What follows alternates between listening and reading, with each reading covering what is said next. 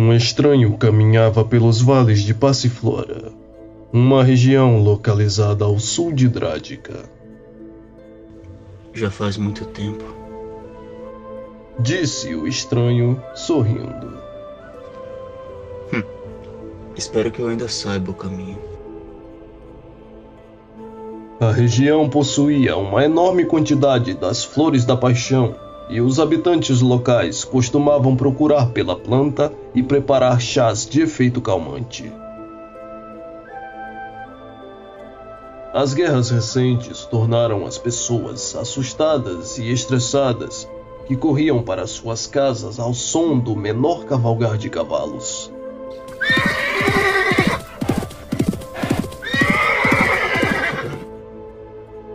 Passiflora podia ser útil para tranquilizar as pessoas, menos aquelas com sequelas, tanto físicas quanto mentais, marcadas pela destruição que as guerras causaram. O estranho, no entanto, não procurava por passifloras, e nem mesmo seria possível encontrar se quisesse. O inverno gelado e destruidor de Drádica chegara e os locais estavam sujeitos a procurar outros meios de se tranquilizarem.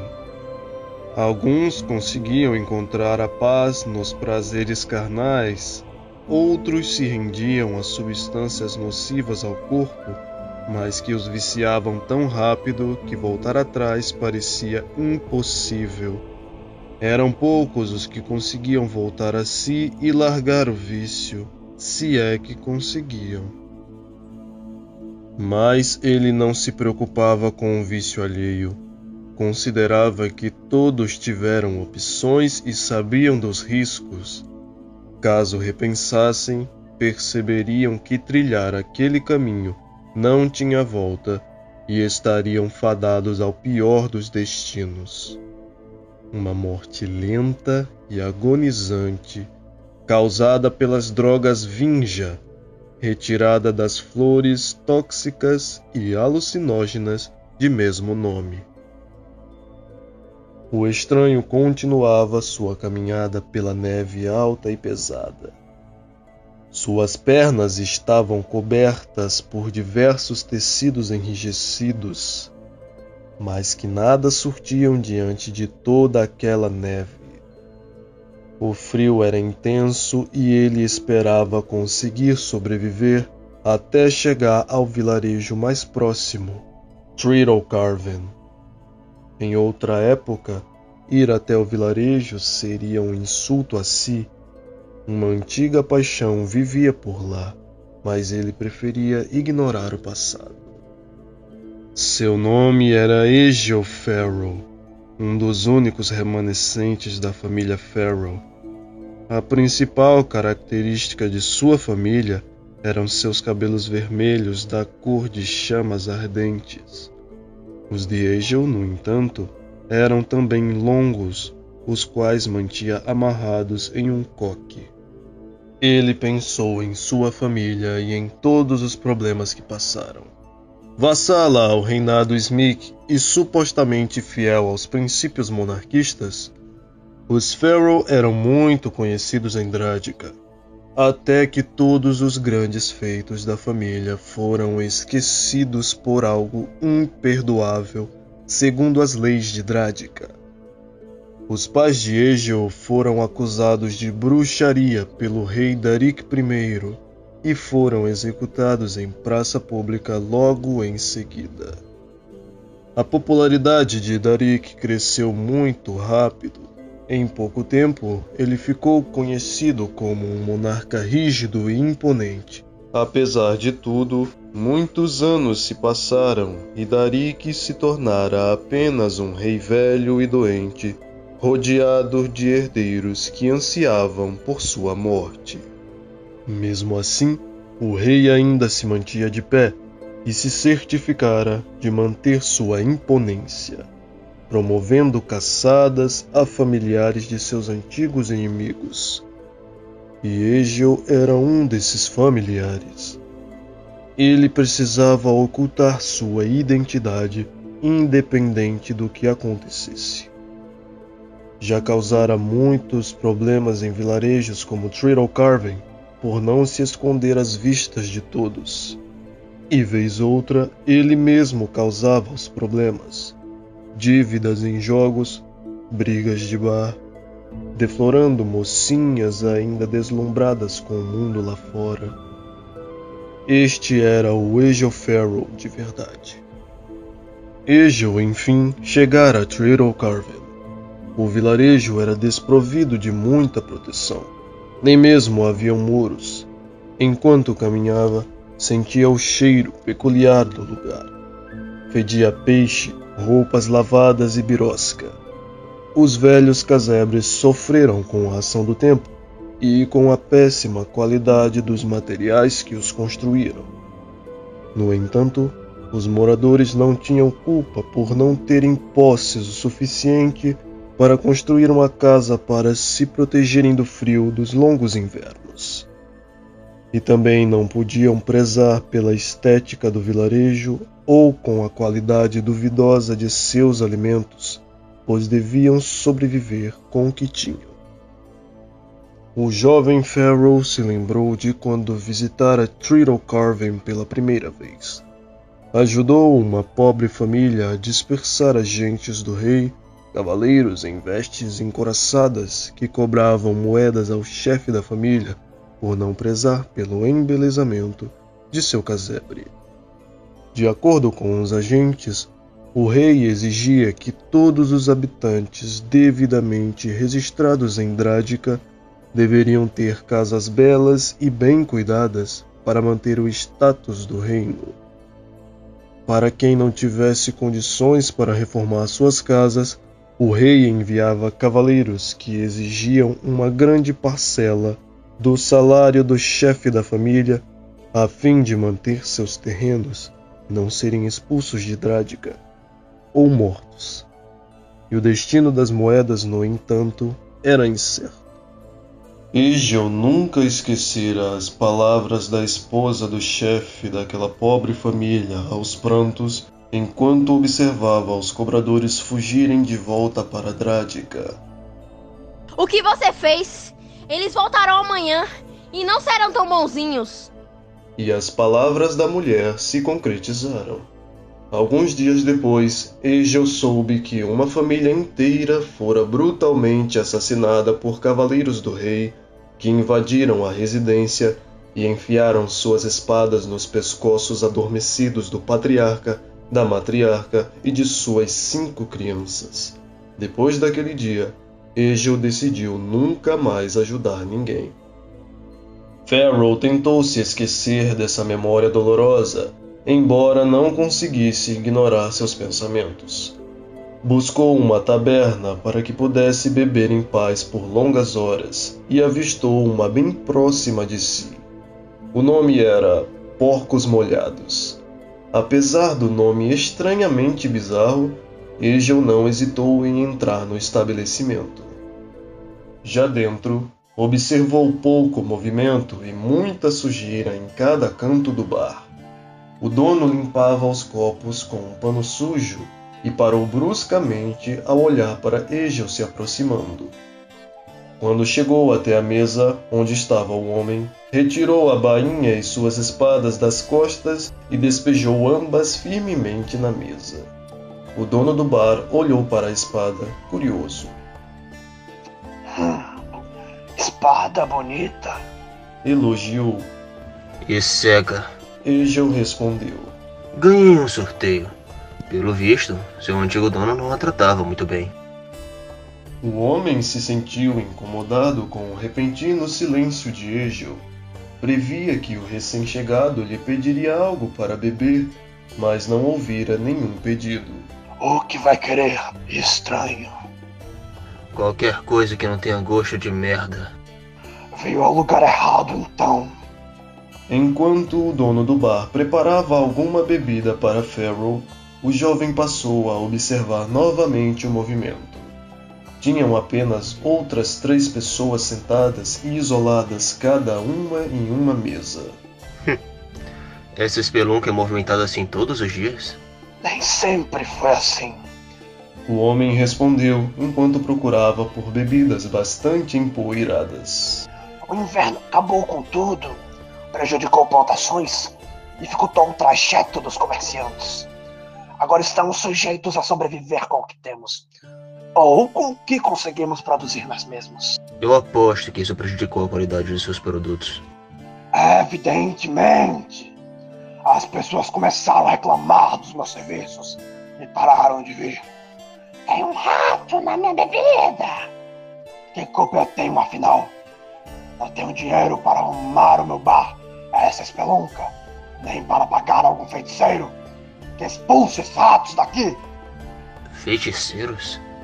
Esses daí não só se importam com dinheiro, vale lembrar. Digamos que a influência é mais importante para eles. Expulsar ratos não chamaria atenção. Que os raios os partam! O dono do bar bateu na mesa, furioso. Negociar com feiticeiros foi o cúmulo da humanidade. Tá, mas. Por que pensa assim?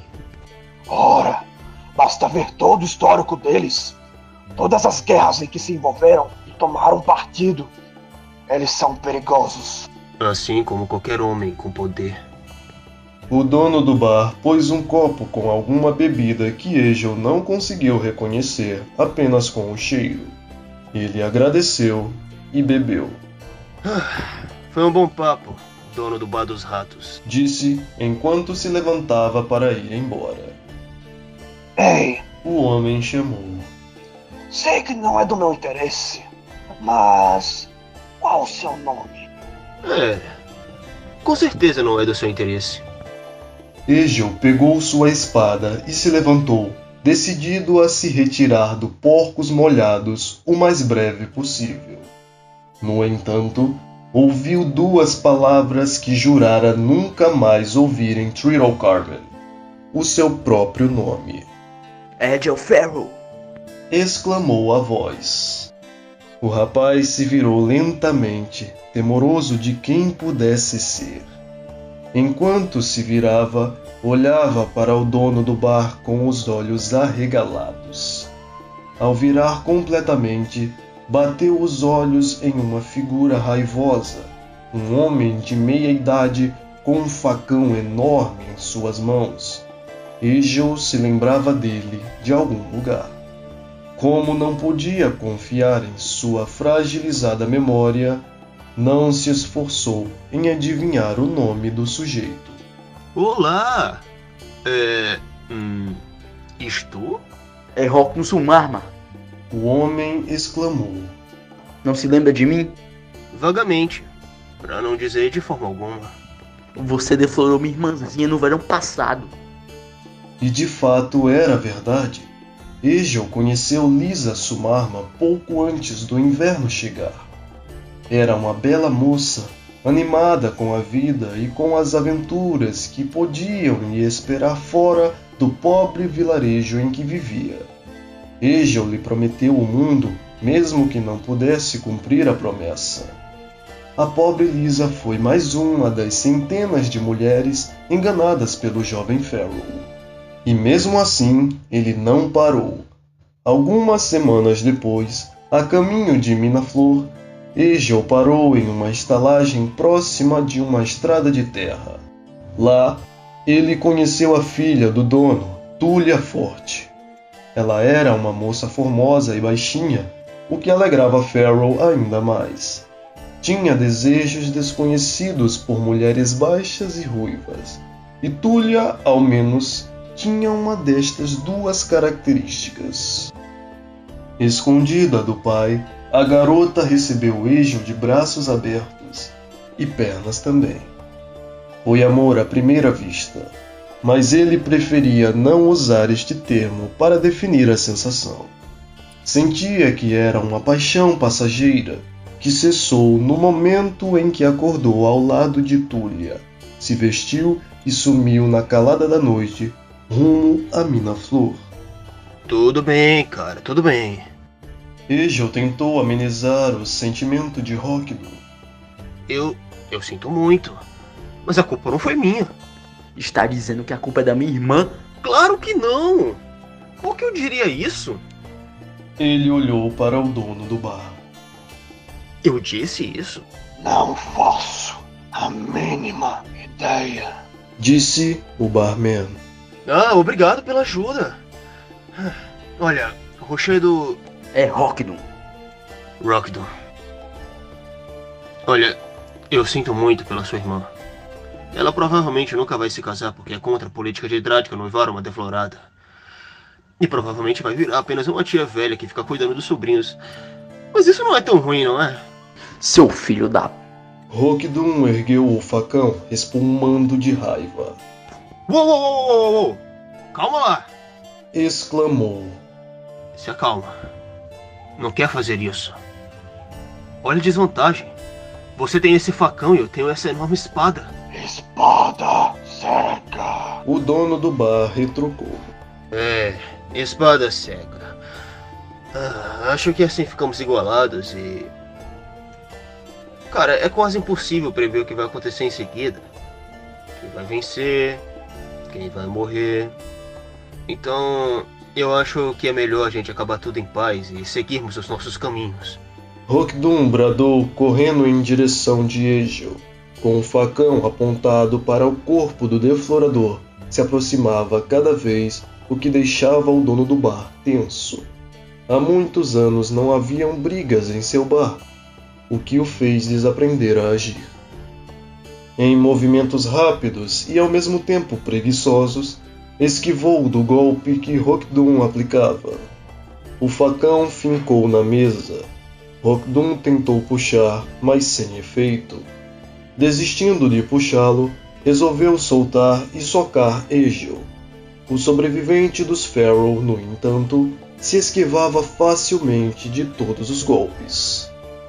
O jovem órfão refletiu e, rapidamente, segurou a parte traseira do pescoço de Rockdum e bateu sua cabeça contra a mesa. Instantaneamente, o filho mais velho dos Sumarma desmaiou e caiu no chão. Egel sorriu, orgulhoso do grande feito de nocautear alguém muito mais fraco do que ele. Ele vai ficar bem? O barman indagou. Pra falar a verdade, não faço a mínima ideia. Farrell respondeu com um meio sorriso. Logo em seguida, decidiu partir e continuar o seu rumo indefinido até então. Chegando próximo à porta, avistou outro homem se aproximando dele e já estava preparado para o pior. No entanto, o homem percebeu que assustara Egil e parou de se mover, permanecendo imóvel ao lado do jovem Farrell. Eu ouvi direito o que aquele homem disse. Indagou. Você é o Egil Farrell? Em carne e osso. Um pouco menos de carne. Emagreci um pouco nesses dias. Mas eis-me aqui. É um grande prazer poder conhecê-lo. O homem parecia extasiado. Sei de tudo de suas histórias. Nada que seja importante de fato. Temo que deva discordar. Uma longa pausa se iniciou. Em meio ao silêncio, Egel franziu a testa, esperando que o estranho dissesse algo. Me visite mais tarde na estalagem que estou hospedado, Sr. Farrell. O estranho quebrou o silêncio. Tenho uma proposta irrecusável para o senhor. Eu. acho que você não faz o meu tipo. Egel riu, sem graça. E eu acho que você me interpretou mal. Sei que busca algo. E eu posso te ajudar a encontrar o que almeja. O que disse? Me visite. Estou hospedado no Quinquilho. Não precisa me encontrar no quarto. Estarei em uma mesa de bar te esperando. Até mais, Sr. Farrell. O estranho partiu sem dizer mais nada, nem mesmo o seu nome. Que cara mais estranho. Sim, Disse o barman. muito estranho. Então, né, seu barman? Ainda posso tomar cerveja aqui mesmo depois dessa confusão?